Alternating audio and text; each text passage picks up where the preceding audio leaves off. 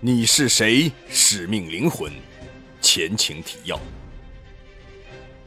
宿醉醒来的陈刚在犹豫之中拨打了加西亚的电话，二人约好由加西亚做向导，一起去游览墨西哥城。一路上，陈刚无意中聊到了加西亚的身世，可却被加西亚把话题岔开了，这令陈刚感到有些奇怪，可却也并没有多想。加西亚带着陈刚参观过位于宪法广场的总统府后，二人又驾车来到了城南的一座教堂。就在陈刚兴致勃勃地听着加西亚讲解教堂墙壁上的圣母像的来历之时，轻松的气氛却被来自教堂门口的两个似乎在找人的年轻人给打断了。加西亚惊慌地拉着陈刚，匆忙地走出了教堂。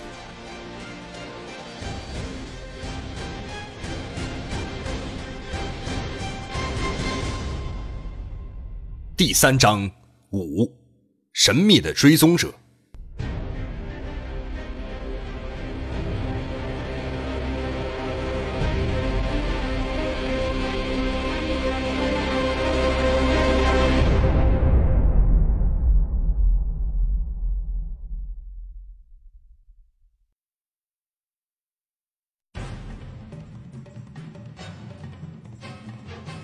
走出教堂。来到了汽车旁的加西亚，脸色有些苍白和紧张。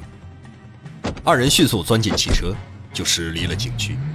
美好的心情瞬间烟消云散。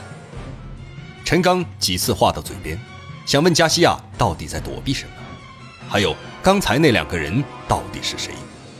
不过，眼前的情形容不得陈刚开口问。加西亚驾驶了一会儿之后，转过几个弯。情绪稍有好转，也不再注视着车内的后视镜。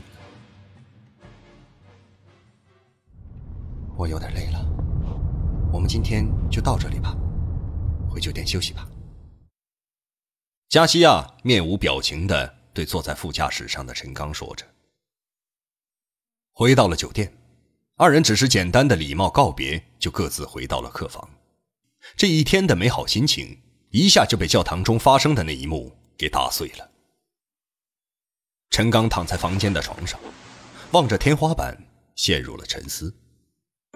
各种迹象表明，加西亚这个女人有着神秘的背景，并不像她自己说的那样简单。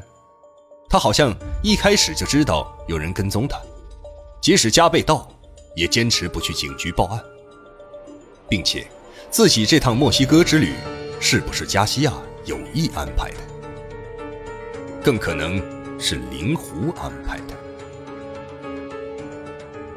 陈刚判断，进入加西亚家的人绝对不是普通的贼，因为贼多半是以取财为目的，绝对不会打开盗窃目标人家中的电脑。他们一定是想寻找什么。还有一点也可以下结论：加西亚也知道去他家的人的目的。甚至也可能知道是谁去的自己家。更令陈刚感到不解的是，每当自己与加西亚有皮肤接触的时候，自己内心中就有一种突然涌起的那种男女之间的冲动。这种冲动伴随着莫名的快感，并且不管自己如何努力控制情绪，也无法抽离。难道那两个男人是乌母一伙的？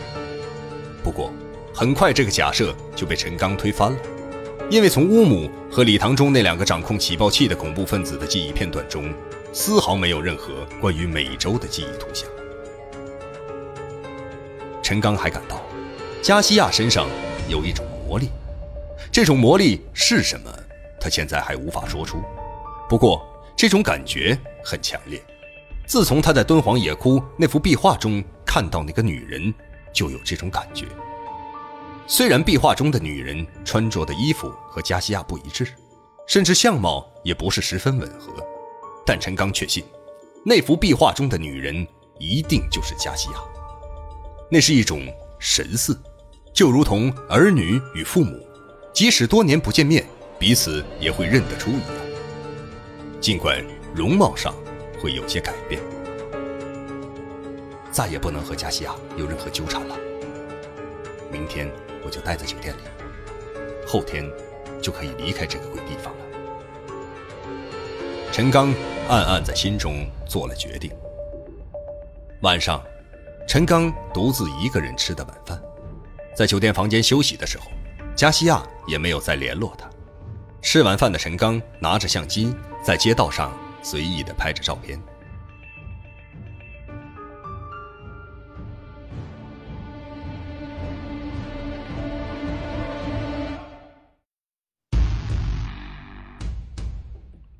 西亚，你到底对我隐藏了什么秘密？如果我说，你就是那个命中注定会拯救我的人，你会怎么想？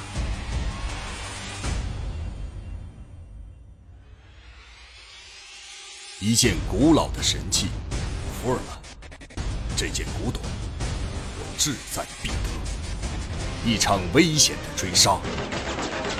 你怎么会惹到了这么危险的家伙？一次命运的安排。我一直在等待一个从东方到来的男人。一张熟悉的面孔，陈先生，你是礼堂中的那个人吗？欢迎收听《你是谁？使命灵魂》第三章：美洲玛雅之谜。作者：王金，由。徐淼播讲。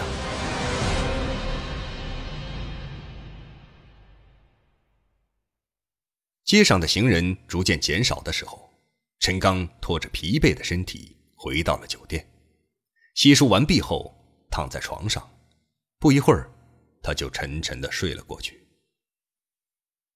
由于前一天游玩过于疲乏，这一晚陈刚睡得很好。他睁开眼睛的时候。房间中的时钟已经指向七点四十分了。突然间，陈刚发现加西亚正悄无声息地坐在房间的沙发上看着他。加西亚坐着的沙发旁边还放了一个包。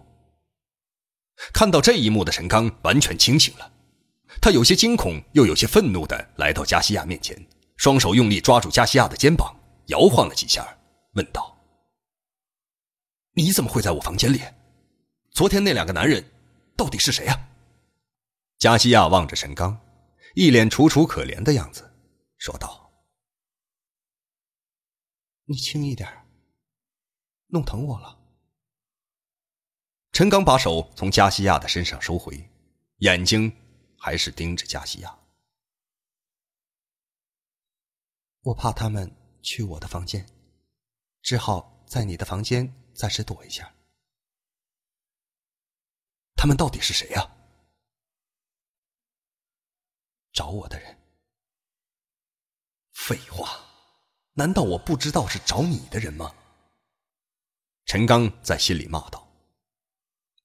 陈刚问话的同时，斜眼看了一眼房间的门，他清晰的记得昨晚上床之前已经锁好了房门，并挂好了防盗链。他心中纳闷加西亚到底是如何进入自己房间的呢？容我稍后慢慢给你解释好吗？加西亚说话的时候，有些委屈的带着哭腔。陈刚看他如此表情，也不好继续咄咄逼人问下去了，于是只好缓和了一下语气，说道：“他们是什么时候去的你房间？有几个人？应该是早晨五点钟的时候。”你碰到他们了？没有。应该，难道加西亚知道追踪他的人会在几点钟去找他？他成功的躲了过去。陈刚在心里猜测着。陈刚抬头看了一下墙上的钟，此时已经八点二十分了。他们现在还在你的房间吗？没有。走，我跟你一起去你的房间。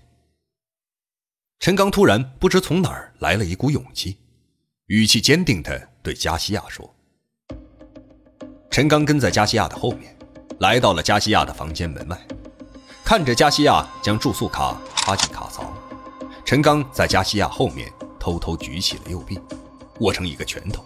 他想试试此刻是否继续拥有在圣彼得堡酒吧与那个壮汉打架时的状态。令他失望的是，没有一丝在酒吧外肌肉紧绷、身体轻松、浑身充满力量的感觉。加西亚打开房门之后，屋中静悄悄的。进入房间之后，陈刚看到窗户下面的旅行箱已经被打开了。里面的东西被翻找了出来，凌乱的扔在地上，还有一个旅行包内的东西同样也被翻了出来。加西亚看了一会儿，就走过去将那些被扔在地上的东西收拾到原来的箱子和包上。我们得尽快走，一会儿他们还会回来的。加西亚一边收拾东西，一边对陈刚说：“我哪也不去。”就待在酒店里，明天我就回中国。陈刚说话的时候语气异常坚定。你快点跟我走，他们在找到东西之前不会杀我。要是问你东西的下落，你要是不知道，他们一定会杀了你灭口的。尽管加西亚说话的声音不大，但陈刚听在耳中犹如炸雷一般。陈刚可不是一个勇敢无畏、争强斗狠之徒。某种程度上说，他的性格甚至有些懦弱，体格也不算强壮，长了这么大几乎没有跟任何人主动打过架。在圣彼得堡大学的礼堂中，用两支铅笔插入恐怖分子太阳穴的鹦鹉举动，当时是犹如被一种神秘力量裹挟一般，几乎在灯灭灯亮的瞬间就完成了那一过程。之后。他自己都怀疑，这到底是不是他自己的所为？此刻，加西亚这样一说，陈刚顿时感到腿有些发软。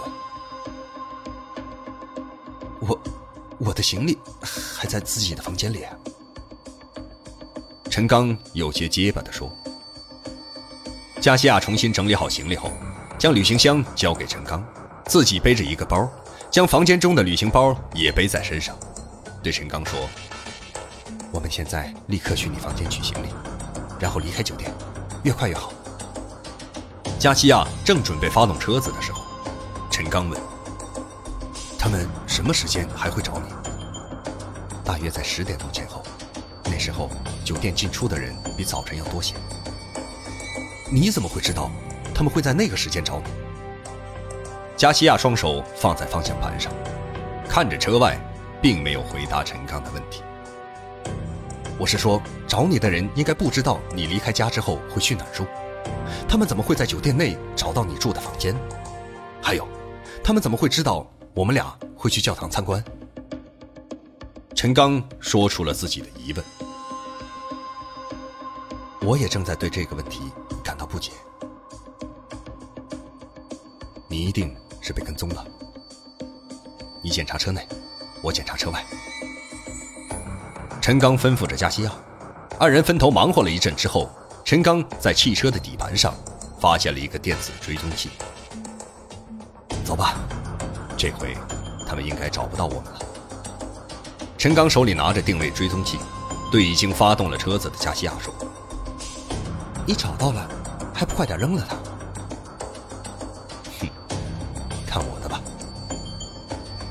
陈刚一脸胸有成竹地对着加西亚说：“加西亚看了陈刚一眼，将车子开动起来，加入了街道上车水马龙的车队里。”